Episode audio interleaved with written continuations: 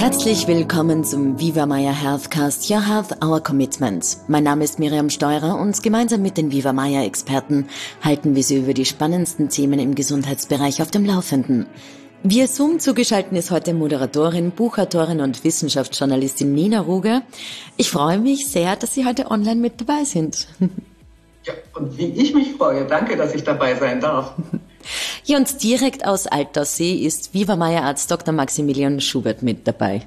Auch mich freut sehr, dass wir heute in dieser ausgezeichneten Runde einmal einen Podcast über die Verjüngung machen können. Ja? Eben, Sie haben schon gesagt, wir drei sprechen heute darüber, wie es möglich ist, alt zu werden und dabei jung zu bleiben. Also ich bin schon sehr gespannt, äh, was wir heute hören werden. Frau Ruge, Sie waren über viele Jahre Moderatorin im deutschen Fernsehen und Sie haben bisher über 25 Bücher veröffentlicht und Sie haben gerade gesagt, Sie sitzen schon am nächsten. Dabei liegt der Schwerpunkt der letzten Publikationen ganz klar auf einem Thema, nämlich dem Thema Verjüngung. Wie kam es dazu? Ja, das Thema hat mich total gepackt. Ich mache tatsächlich seit drei Jahren fast nichts anderes mehr und es wird immer schlimmer. Es ist wie eine Sucht, weil die äh, Wissenschaft im Augenblick ja in einem Tempo neue Ergebnisse, Forschungsergebnisse heraussprudelt, wobei wir immer gucken müssen, was ist da seriös und tragfähig und was nicht so sehr. Und ich habe halt sehr, sehr früh damit angefangen. Vor, naja, 20 Jahren habe ich mein erstes Buch dazu herausgebracht, nämlich Länger, Jung und Gesund mit Nina Ruge hieß das. Das habe ich mit einem Internisten, der sehr ähm, gut informiert war, damals schon in Sachen, damals sagte man noch Anti-Aging. Und äh, der hat mich auch äh, privat sehr, sehr gut beraten in einer extremen Arbeitssituation, äh, einigermaßen gesund zu bleiben, wie ich mich ernähren sollte, Sport, Atmung, äh, vieles andere mehr, Nahrungsergänzungsmittel. Und so ist das Thema schon ganz, ganz lange in meinem Leben. Und worum geht es jetzt zum Beispiel aktuell in Ihrem Buch? Verjüngung ist möglich.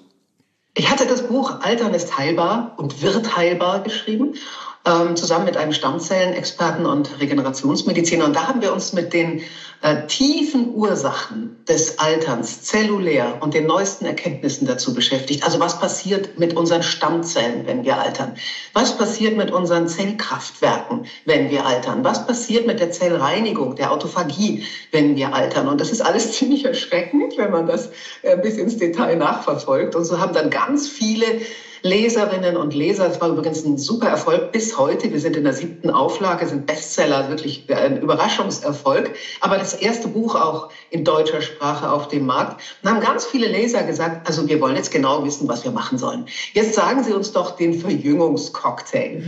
Und äh, daraufhin habe ich gesagt, okay, Lockdown, ich kann nicht arbeiten, ich kann keine Kongresse oder sonstiges moderieren. Ich vertiefe mich da rein und habe 25 Experten an Bord geholt. Da ist übrigens einer hier mit Ihnen im Raum, der auch dabei war.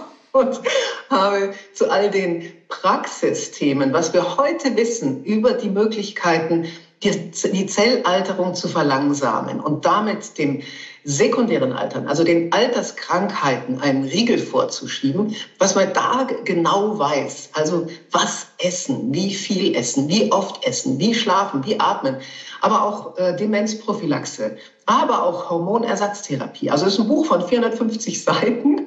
Und das ist jetzt schon in der dritten Auflage und auch wieder Bestseller. Also interessiert offensichtlich eine, eine äh, breite Leserschaft.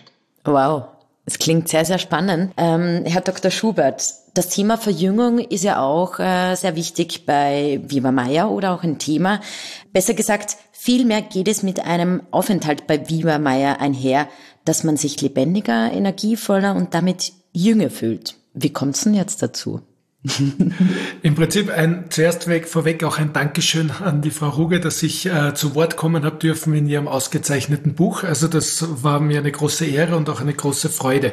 Auf der anderen Seite ist natürlich der Verdauungsapparat einer der großen Punkte, die mitbeteiligt sind am Jungerhalten des äh, Menschen, beziehungsweise ist das ja jener Ort, wo alle Nährstoffe und Vitamine und Mineralstoffe resorbiert werden. Das heißt, je gesünder der funktioniert, desto eher kann ich auch diese diese Stoffe dem Körper zur Verfügung stellen, die notwendig sind, um gesund zu bleiben, aber auch um den Körper alle Kraft zu geben, damit er sich gesund und jung erhalten kann.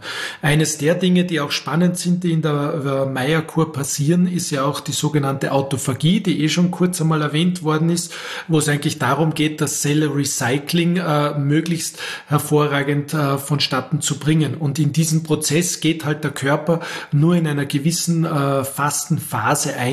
Auf der einen Seite kann man das für den Alltag als gleich ein Tipp zu Hause mit einem 14 bis 16 Stunden Intervall äh, von keiner Kalorienzufuhr schon einmal im Kleinformat aktivieren. Auf der anderen Seite sind natürlich solche Entgiftungskuren und Darmregenerationskuren mit einem längeren Fastenintervall äh, und einer speziellen äh, Vorbereitung und, äh, äh, um, also, und einem speziellen Umgang mit dem Verdauungsapparat natürlich auch möglich, diese Prozesse zu aktivieren und zu verbessern.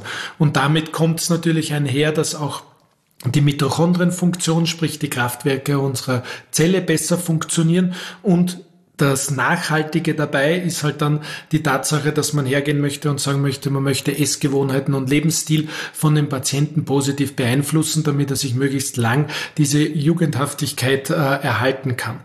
Spannend ist, dass auch der äh, Begründer der Meyer Medizin, Franz Xaver Meyer, eigentlich schon ein Schönheitsbuch äh, geschrieben hat, beziehungsweise ein Buch mit Schönheitstipp, mhm. Tipps geschrieben hat. Das ist auch mittlerweile 40 bis 60, na, 60 Jahre schon mittlerweile alt. Und das sind einfach Tipps, die, die von ihm gegeben worden sind, wo er einfach beobachtet hat, dass wenn bestimmte Vergiftungsprozesse im Verdauungsapparat passieren, dass dann besonders auch im Gesicht Alterungsprozesse deutlicher erkennbar sind.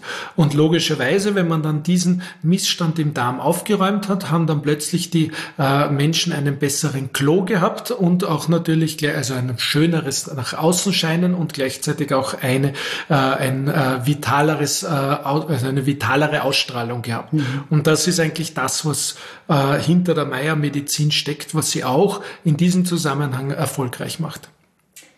Das heißt, ein gesunder Organismus altert langsamer? Ist das, wäre das so das Fazit daraus? Als Fazit definitiv ja. Kann man eigentlich kurz und bündig mit Ja beantworten, dass je gesünder ich den Organismus halte, desto langsamer altert er. Bin auch überzeugt, dass im Zusammenhang mit der Forschung, die die Frau Ruge schon erwähnt hat, auch äh, wir entschlüsseln werden, wie das Altern ganz anders funktionieren wird und auch äh, wie man das, ich meine, stoppen wäre vielleicht eine Wunschvorstellung, aber auch Wünsche werden irgendwann einmal erfüllt. Also ich glaube, dass, dass es da wissenschaftliche Methoden früher oder später geben wird, die auch uns diesen Wunsch erfüllen können. Wobei logischerweise jetzt, wenn man hergeht und sagt, der Wunsch wird erfüllt, ist dann immer die Frage, welche äh, Konsequenzen hat das dann weiter für die Zukunft. Aber mhm. das muss sich dann wer andere auch überlegen. Natürlich. Also mit äh, 70 aussehen wie mit 20, ich weiß gar nicht, ob man das will. Kommt drauf an, würde ich einmal auf die Schnelle sagen. Ich glaube. Ja, wenn Sie erst mal 70 sind, dann würde ich mal die Frage nochmal stellen. Genau, ich glaube immer, es ist die Frage, wen man fragt. Weil wenn man, wenn man zurückdenkt und sagt, äh, wenn jemand mit 20 gefragt wird, äh, naja, was haltet man von 40-Jährigen, dann hört man, ma, die sind aber alt. Ja, und ich glaube, das ändert sich immer aus der Betrachtungsweise am Ende des Tages. Das stimmt allerdings. Und das Ziel der Langlebigkeitsforschung ist ja auch nicht eben das, ähm, das Leben zu verlängern allein. Mhm. Das wäre ja schrecklich. Dann würde man nämlich meistens die Phase des Siechtums und des Verfalls am Ende des Lebens verlängern, sondern tatsächlich die Lebensspanne, die wir gesund leben, die wollen wir verlängern. Das heißt, das Eintreten der Alterskrankheiten, eben wie Schlaganfall oder Arthrose oder Demenz oder Herz-Kreislauf-Erkrankung. Und darüber wissen wir halt heute so viel mehr als noch vor 10, 15 Jahren. Und das im Grunde untermauert auch ein wenig äh, das, was Sie bei, bei Viva Meyer schon lange machen.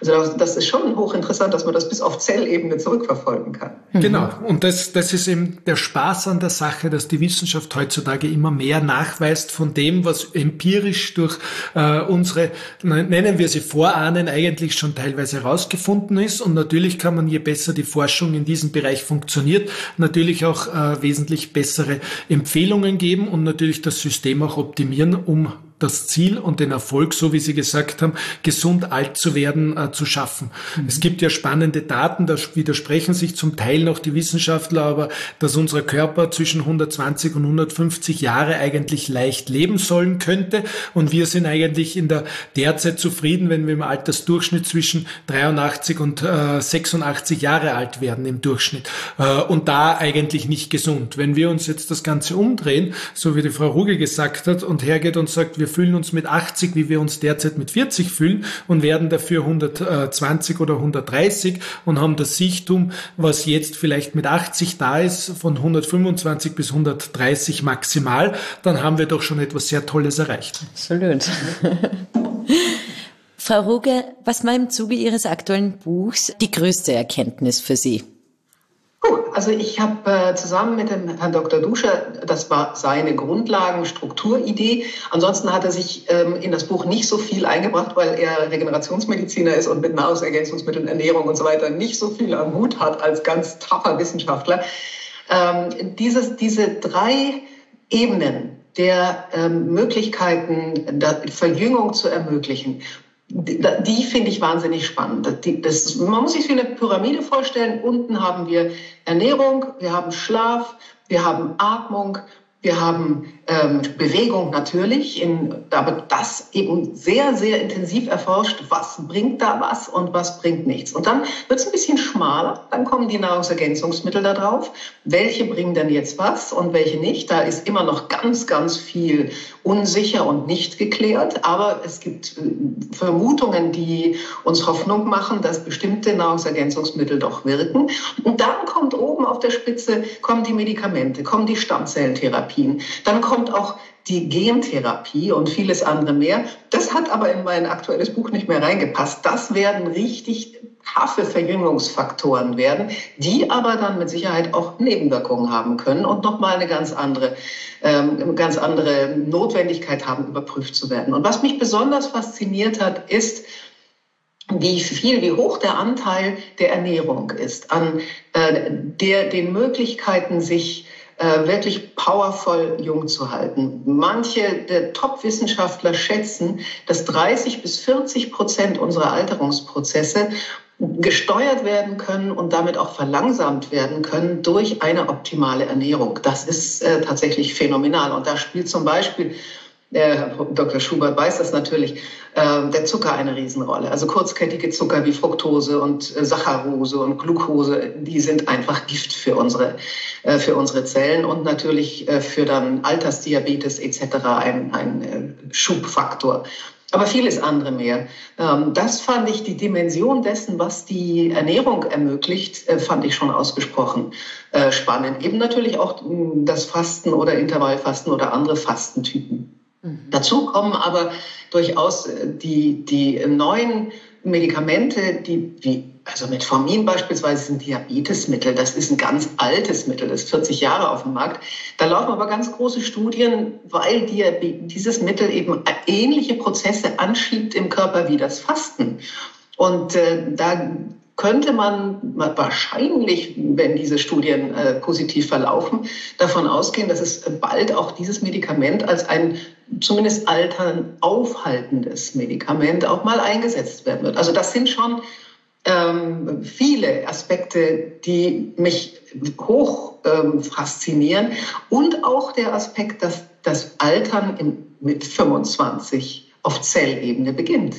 Also äh, unsere zelluläre Intelligenz ist so filigran, so kompliziert, so aufwendig gesteuert, dass da so langsam was aus dem Tritt kommt, das beginnt schon relativ früh. Das heißt also, man sollte nicht erst mit 60 anfangen, etwas zu tun, sondern man sollte viel früher beginnen. Aber mit 60 hat es natürlich, macht es auch noch Sinn, wenn man vorher geschlappert und, und äh, sagen wir mal, geschlumpft hat. Mhm.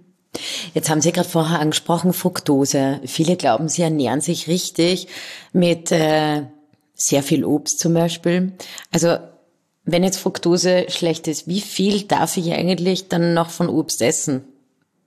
Zum Beispiel. Ich bin mal gespannt, was Herr Dr. Schubert sagt. Ich würde sagen, mit Obst wäre ich sehr zurückhaltend, mit süßem Obst. Ja, also ich würde nicht jeden Tag eine Mango essen und auch nicht jeden Tag eine halbe Ananas und auch nicht jeden Tag drei Bananen. hm, da wäre ich, da wäre ich absolut zurückhaltend. Saures Obst sieht, da sieht's anders aus. Da ist der Fructosegehalt ja deutlich geringer.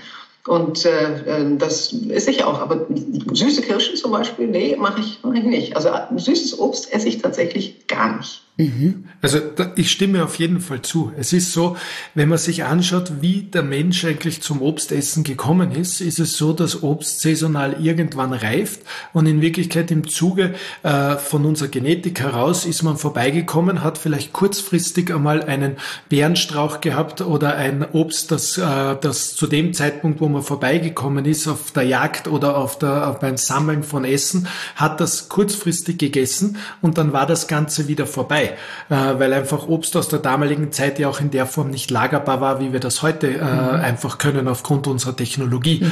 Das heißt, es ist definitiv unser Körper dafür nicht gebaut, äh, diese Mengen an Fructose, die eigentlich über Obst uns zugeführt wird, wirklich ausgezeichnet oder leicht zu verstoffwechseln. Ich stimme da ganz zu. Ich meine, man weiß, Obst hat unterschiedliche Fructosegehalt, äh, äh, also aus dem Grund auf das kann man auf jeden Fall schauen. Es zählt die Avocado eigentlich auch als Obst, nur niemand würde in, zumindest in Europa drauf kommen, dass das ein Obst ist, der das nicht botanisch zumindest weiß, hat aber einen relativ niedrigen Fructosegehalt. Also es gibt einfach Obstsorten, da gehören auch zum Teil Zitrusfrüchte dazu, die einfach niedrigere Fructose Gehalt haben. Wäre es aber so, dass ich sage, jeden Tag sollte Obst gegessen werden, das ist eigentlich auch etwas, wo ich sage, das ist kein Muss. Ich bekomme alle Vitalstoffe und Vitamin, Vitamine genauso über das Gemüse äh, und muss dafür nicht den Kompromiss eingehen, etwas Süßes dafür zu essen. Mhm. Mhm glaube, das ist immer noch so ein, so ein Fehlgedanke auch in, in der Bevölkerung, dass man einfach sagt, fünfmal Obst oder isst ganz viel Obst, weil das ist so gesund. Also, ja, was halt schön ist, ist das äh, dunkle Obst, also die dunklen Beeren beispielsweise. Da weiß man, da sind relativ viele Polyphenole, vor allem in der Schale enthalten, die, die sehr gesundheitsfördernd sind. Und da die ja im Verhältnis zu ihrem Fruchtfleisch sehr viel Schale haben, haben die auch relativ viele Polyphenole. Also äh, Blaubeeren beispielsweise, dunkle Johannisbeeren und so etwas, das kommt mir schon auf den Tisch. Aber das muss auch nicht jeden Tag sein. Absolut mhm. nicht. Und die sind ja auch nicht so süß. Ja, vollkommen richtig. Ja. Also es ist so, sie haben ihre Berechtigung, aber wie gesagt, Dosis macht das Gift, hat schon Paracelsus gesagt. Und der nette Spruch, an apple a day takes the flu away, ist eigentlich nicht der Wahrheit entsprechend, ja, muss man dazu sagen. Aus zweierlei Gründen, weil der Apfel alleine uns auch nicht helfen wird. Auf der anderen Seite der Vitamingehalt eines Apfels selber auch zu wenig ist. Und äh, also aus dem Grund, es ist ein netter Spruch. Obst darf auf dem Speiseplan sein, aber zweimal in der Woche reicht auch aus. Ja, in Wirklichkeit. Ja. Da hätte ich mich als Kind ziemlich gefreut über diese Aussage. Frau Ruge, inwiefern ist Verjüngung vom heutigen Stand der Wissenschaft aus betrachtet möglich? Wie sehen Sie das? Was haben Sie da so an Erfahrungen eingeholt? Es gibt ja die äh, epigenetische Uhr. Das ist äh, eine, natürlich keine Uhr, sondern das ist ein hochkomplizierter Algorithmus, der heute wissenschaftlich breit anerkannt ist. Es gibt jetzt auch viele verschiedene epigenetische Uhren, die aber noch gar nicht so lange äh, auf dem in Häkchen wissenschaftlichen Markt sind. Und diese epigenetischen Uhren können das biologische Alter messen. Das ist eben häufig ein anderes als das chronologische Alter, also das, was im Pass steht.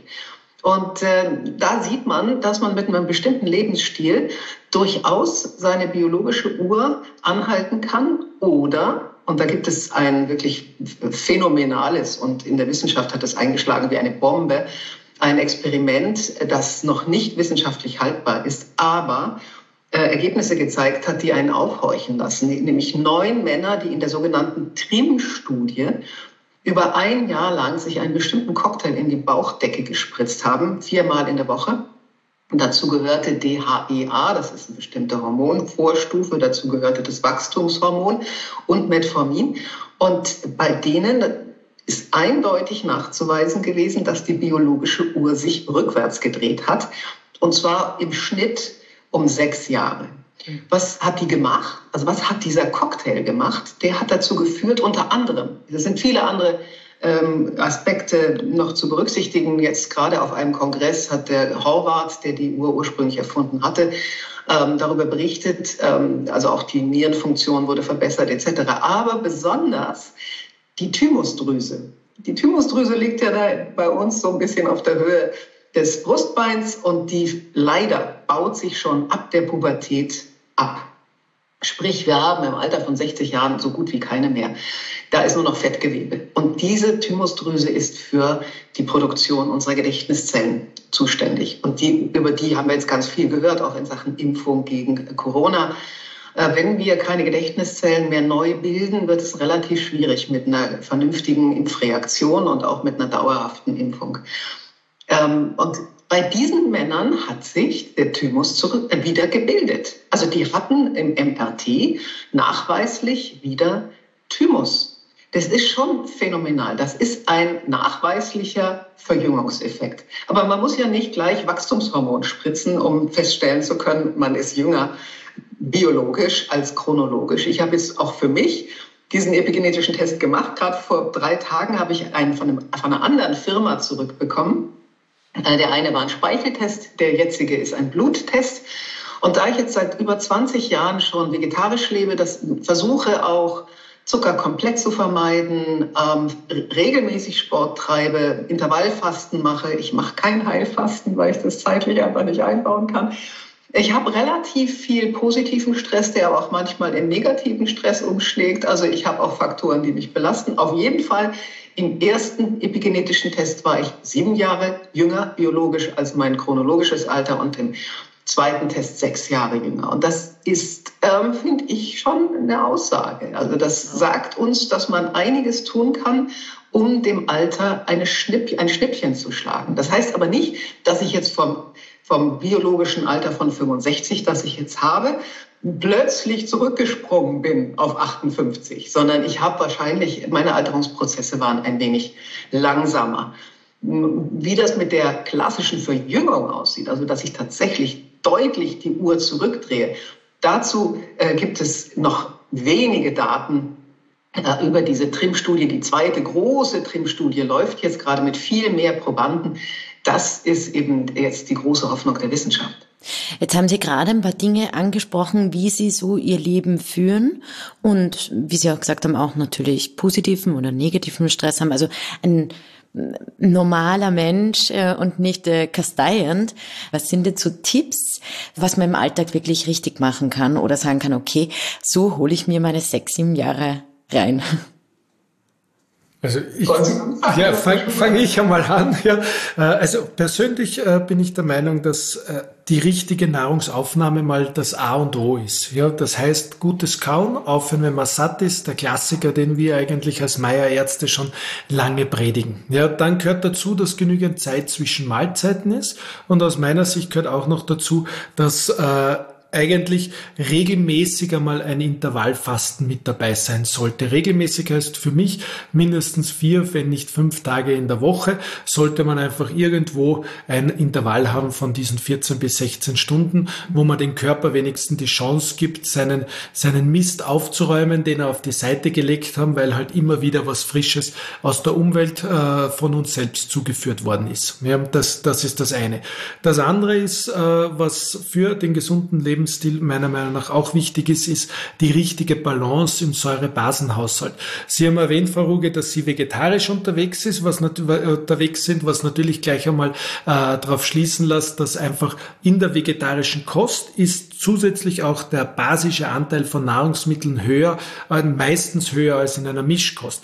Heißt nicht, dass wir jetzt alle vegetarisch werden müssten, um Ziele zu erreichen, sondern einfach uns muss bewusst sein, dass Fisch und Fleisch äh, etwas sind, das nicht regelmäßig auf unserem Speiseplan stehen muss.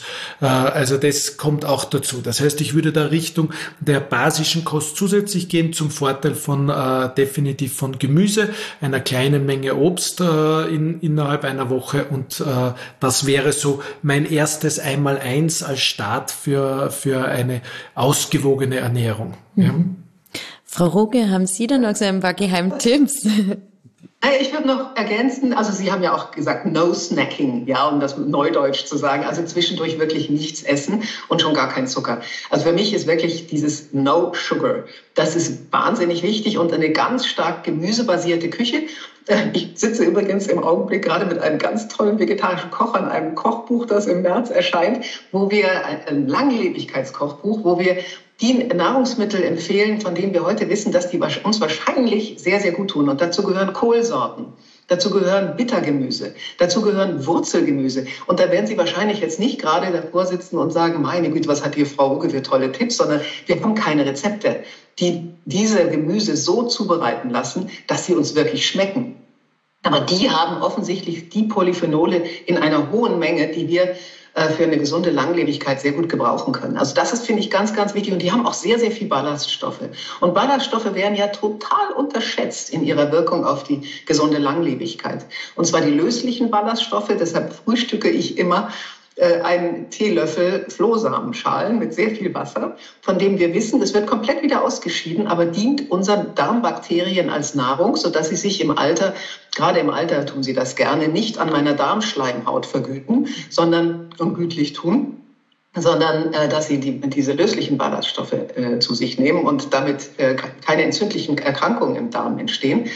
Äh, und die anderen Ballaststoffe, die unlöslichen, die in Vollkornprodukten, aber eben vielen, vielen Gemüsen halt in großer Zahl drin sind, von denen weiß man heute, dass die nicht nur die Darmgesundheit erhalten, dass sie nicht nur Darmkrebs vorbeugen, sondern dass sie auch die Schlaganfallgefahr beispielsweise senken.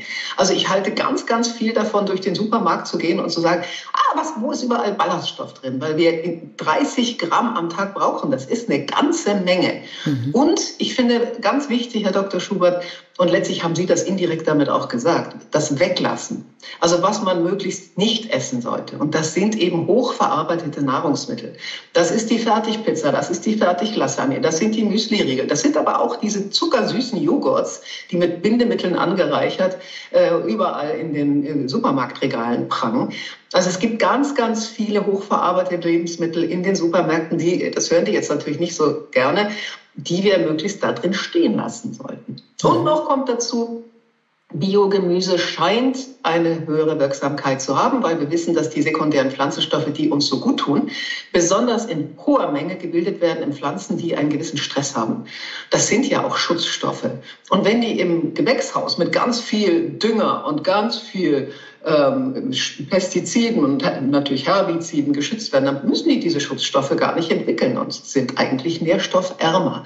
Von daher lieber in äh, Biogemüse investieren als ins Schweinesteak. Mhm. Wie viel Abweichung vom gesunden Lebensstil ist jetzt grundsätzlich erlaubt? Gibt es einen Richtwert, an dem sich unsere Zuhörer orientieren können? Also aus meiner Sicht ist es so, es geht ja um den, unsere Aufgabe einerseits von der Frau Ruge, aber auch von uns, Viva Meier, als auch von mir, ist in Wirklichkeit beizubringen, was ist ein gesunder Lebensstil, äh, was hilft uns jetzt im speziellen Fall, äh, die Verjüngung äh, aufrechtzuerhalten, gleichzeitig gesund, alt, gesund und jung alt zu werden. Ich glaube, das ist eine unserer Hauptaufgaben. Da ist es so, dass den Kompromiss, wie viel von unserer Empfehlung gemacht werden kann, ist eine individuelle Entscheidung jedes einzelnen Menschen, der sich das anschaut anhört, der ein Buch liest, der sich informiert darüber. Weil im Großen und Ganzen muss ich sagen, wenn man erfolgreich sein möchte, gibt's oft gar keine Kompromisse.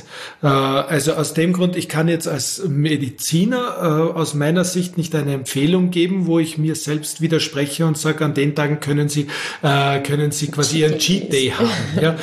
Auf der anderen Seite ist es mir auch bewusst, dass jeder sein, seines Lebens eigener Schmied ist und dass Lebensstil, Gesellschaft, Verantwortung immer eine gewisse Symbiose haben muss.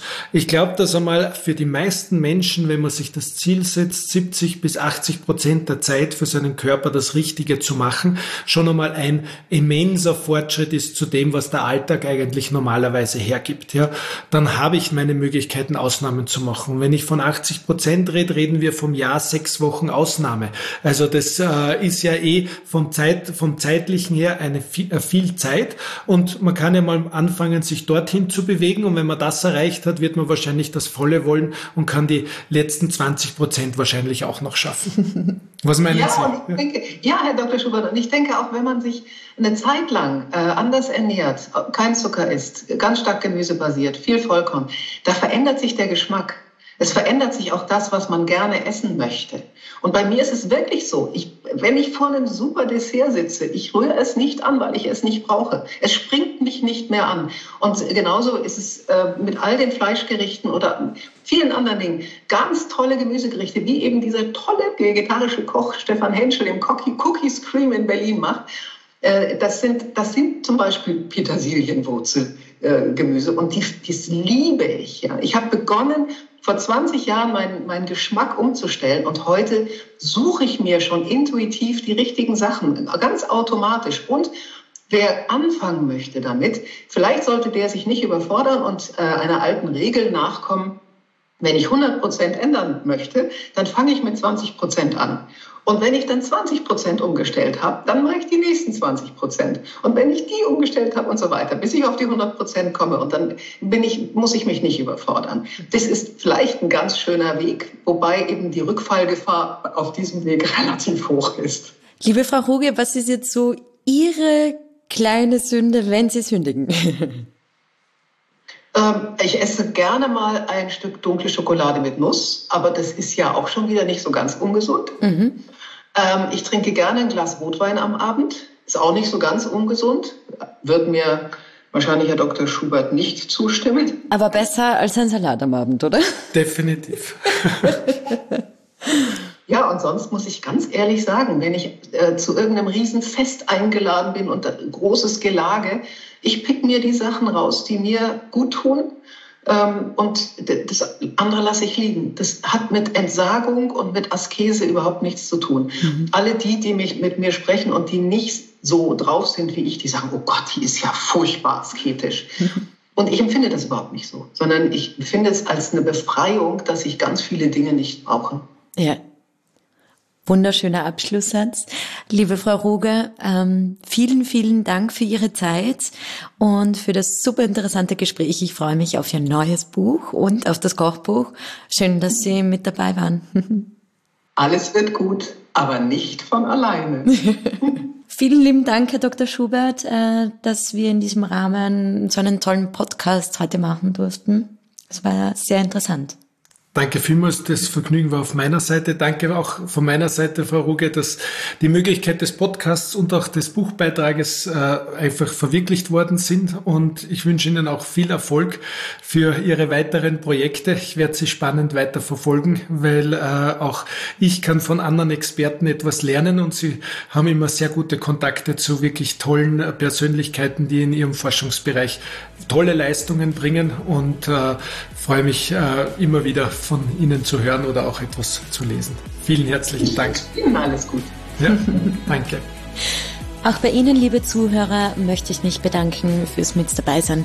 Bis zur nächsten Folge und das Wichtigste, bleiben Sie gesund.